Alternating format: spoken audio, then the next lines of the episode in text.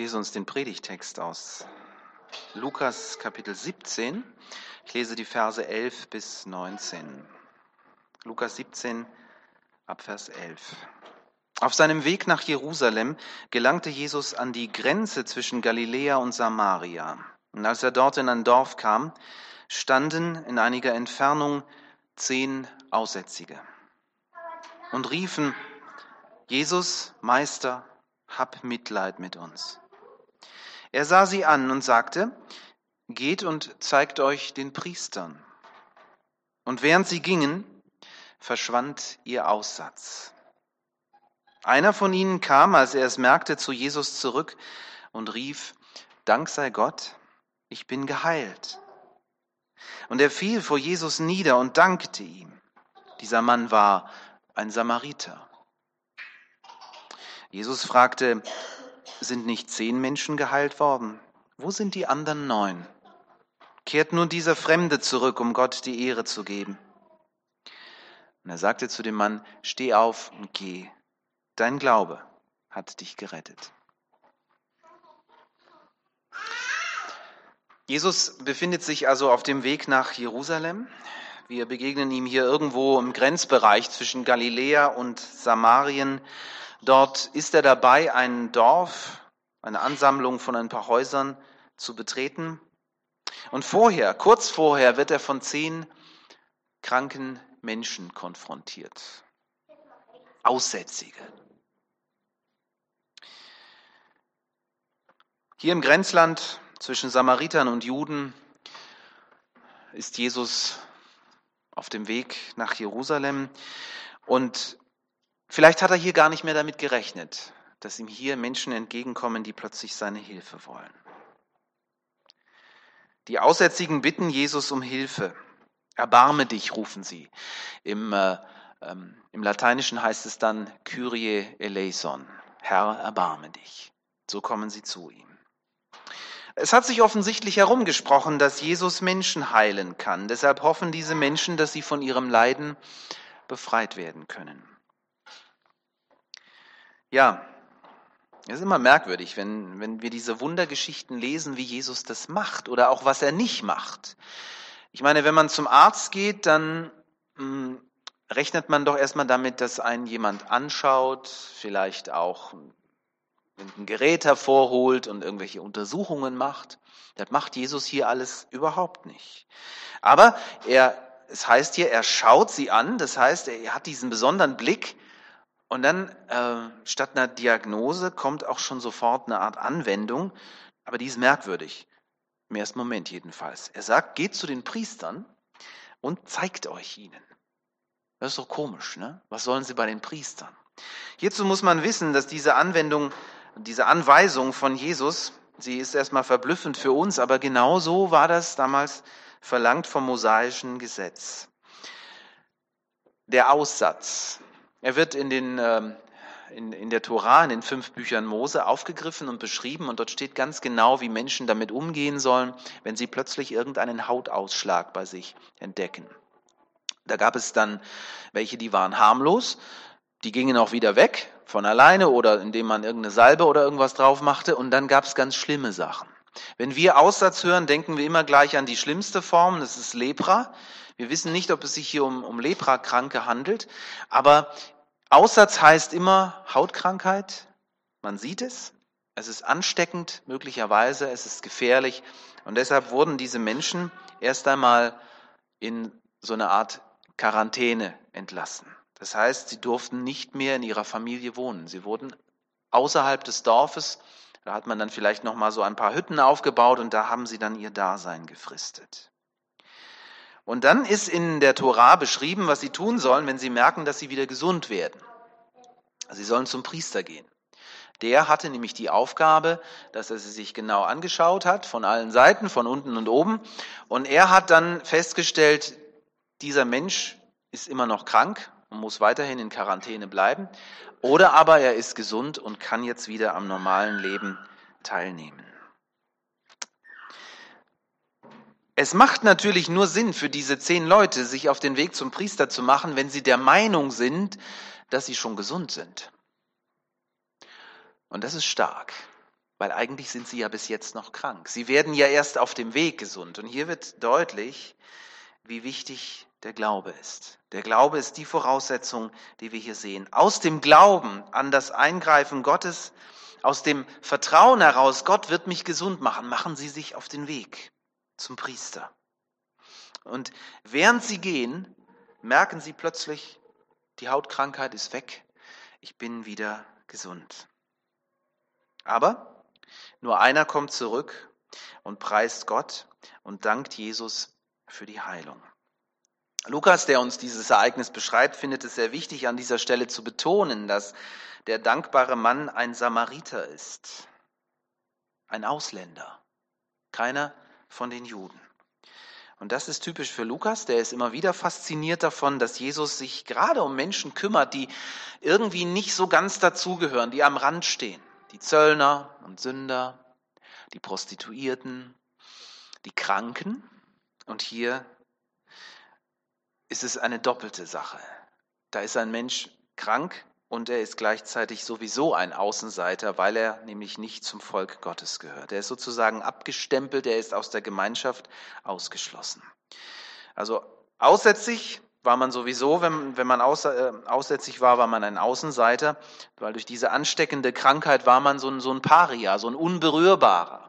Man musste sich auch schon von weitem zu erkennen geben. Durch lautes Rufen musste man unrein, unrein, ja, dass einem bloß keiner ähm, zu nahe kommt.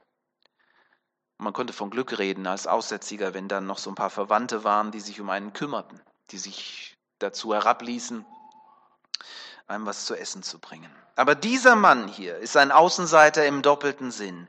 Nicht nur durch seine Krankheit ist er gezeichnet, sondern er ist gebrandmarkt dadurch, dass er ein Samariter ist. Das heißt, in den Augen der Juden hat der sowieso Aussatz. Der ist unrein. Der glaubt nicht an den richtigen Gott. Der gehört nicht der wahren Religion an. So. Lukas findet sowas immer interessant, weil, weil er merkt, Jesus ist ein Grenzgänger. Jesus interessieren diese Dinge überhaupt nicht. Jesus sieht den Menschen immer. Jetzt werden sie alle zehn geheilt, ihre Haut ist wieder rein, aber ich sag mal, nur einer bekommt eine Heilung, die auch unter die Haut geht. Und das ist dieser Samariter. Durch seine Rückkehr zeigt er seine dankbare Haltung er zeigt, dass ihm bewusst ist, was für ein hoher Wert das Geschenk hat, das er hier bekommen hat. Und Lukas zeigt uns hier Jesus, der nicht nur die Macht hat, von Krankheiten zu heilen, sondern der uns auch von einer ganz anderen Krankheit heilt, von der Sünde nämlich. Von dem, was wir heute als Gleichgültigkeit bezeichnen oder als Egoismus. Und Jesus stellt Gemeinschaft wieder her, die zerbrochen ist. Der Samariter wird uns hier zu einem Vorbild.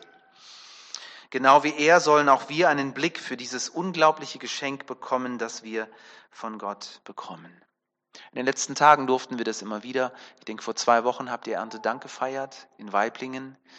Und ähm, ich war selbst nicht dort. Ich vermute aber, dass da auch so ein Gabentisch aufgebaut war mit Früchten und, und vielleicht einem, Laib Brot oder so. So war es, glaube ich, letztes Jahr. All diese Symbole, die uns daran erinnern, Gott schenkt uns Dinge, die nicht selbstverständlich sind. Und dann wird uns bewusst, in was für einem Überfluss wir leben, was Nahrung angeht. Der Bibeltext heute hier erinnert uns an etwas Zweites, das ist das Thema Gesundheit. Man merkt erst, wie wertvoll das ist, wenn man krank wird. Dann wird einem erstmal bewusst, was für ein zerbrechliches Gut Gott uns da schenkt, mit dem wir dann auch verantwortlich umgehen sollten. Und nicht zuletzt, und das feiern wir gleich miteinander, das Abendmahl denken wir als Christen an die Vergebung, die Gott uns schenkt. Auch ein, ein Geschenk, das wir absolut nicht verdient haben, dass Gott uns in Jesus Christus Versöhnung anbietet, uns einlädt zu einem Leben der Liebe und der Dankbarkeit. Sünde. Jesus heilt das. Egoismus, Gier, Lieblosigkeit. Sünde, das ist es. Genau das, was uns kaputt macht, was uns unrein macht, was uns trennt von Gott und unseren Mitmenschen, was uns zu Unberührbaren macht, im wahrsten Sinn des Wortes. Immer mehr. Wir leben in einer Gesellschaft, in der jeder immer mehr für sich allein lebt. Wir schotten uns ab vor unseren Nachbarn. Wir wissen gar nicht mehr, wer da neben uns wohnt. Wir schotten uns ab vor den Ausländern, vor den Flüchtlingen. Wir wollen keine Berührung mit ihnen, bauen Zäune auf und Mauern. Wir leben isoliert vom wirklichen Leben. Unter der Herrschaft von Jesus wird das überwunden. Jesus ist ein Grenzgänger. Er erlöst uns von Sünde, von diesem Egoismus, von diesem krankhaften Drang, immer nur uns selber sehen zu müssen, gar nicht anders zu können.